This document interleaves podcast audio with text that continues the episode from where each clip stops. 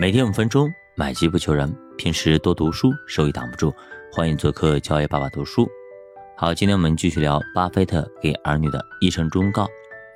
攀比是一种毒药，物质上的攀比往往都是心理不平衡制造的种种压力和借口。众所周知，巴菲特特别喜欢钱，不过他对待金钱的态度很耐人寻味。他喜欢赚钱。却总不喜欢金钱的衍生品，攀比。一般人有钱以后，会用各种手段来满足他自己的虚荣心。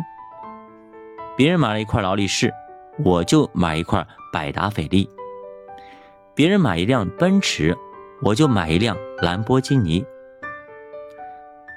巴菲特成功以后，有资本加入攀比的行列。可他依然开着旧车，吃便宜的汉堡和可乐。孩子们长大了，知道爱美、爱面子，会向父亲要求买一些高级产品。巴菲特一般都会拒绝。他的理由就是攀比没有意义。生活中差别无处不在，人们在差别中情不自禁的就产生了攀比心理。盲目的攀比和过度的虚荣，会让人们习惯性的将自己与别人进行比较。如果与别人的差距不是很大，那么心理上或多或少会有那么一点儿平衡。如果对方的差距特别大，比如他收入比自己多，就会觉得他的收入可能不正当。某些人看到自己的同事。或同学开着漂亮的车子，住着宽敞的大房子，自己的生活水准甚至还不如人家生活水准的一半，心里就会感到不平衡，感到酸酸的。这些都是心理失衡导致的。女儿苏西很听父亲巴菲特的话，过着安分守己的平静生活。有一天。他接到一位小学同学的电话，通知他参加一场同学聚会。好多年不见，电话挂断以后，苏西满心欢喜，带着重逢的喜悦去参加同学会。昔日的老同学刚刚到了法定结婚年龄，就结了婚，嫁给了一位硅谷新贵，有房有车，还一身的名牌，光彩照人。参加完聚会，苏西好像变了一个人似的，整天唉声叹气。这家伙以前考试老不及格，还总抄我的作业，凭什么有那么多钱？他对父亲抱怨：“你的零花钱虽然无法和富婆相比，不也够花吗？”巴菲特笑着安慰他说：“够花。”我的零花钱攒一辈子也买不起一条钻石项链。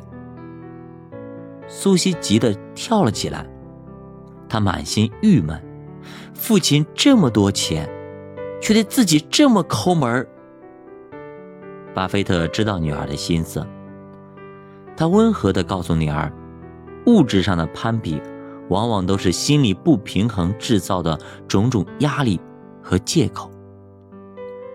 人的需求是无止境的。当你满足了现在的需求以后，就会产生新的需求，永远都没有终结。而虚荣心也会变得越来越膨胀，越来越大。因此，要学会自我控制，控制过度的欲望是非常重要的。在想要得到某样东西前，可以自己问一下自己。是否真的需要它？它对自己真的有用吗？如果内心的答案是否定的，你就需要控制自己的欲望。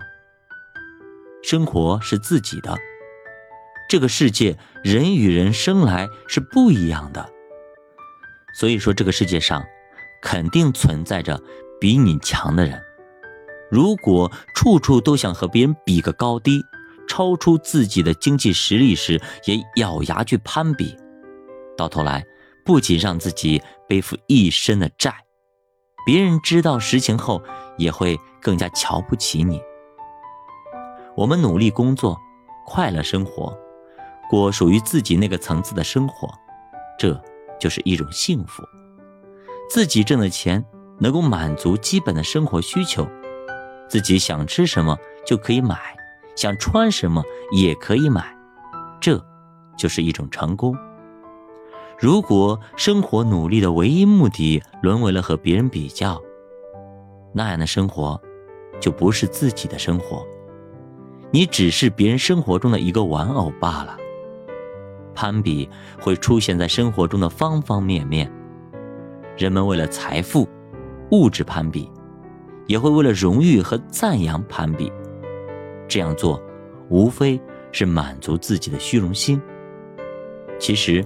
每个人或多或少都有一点虚荣心，虚荣心与羞耻心只是一个尺度的问题。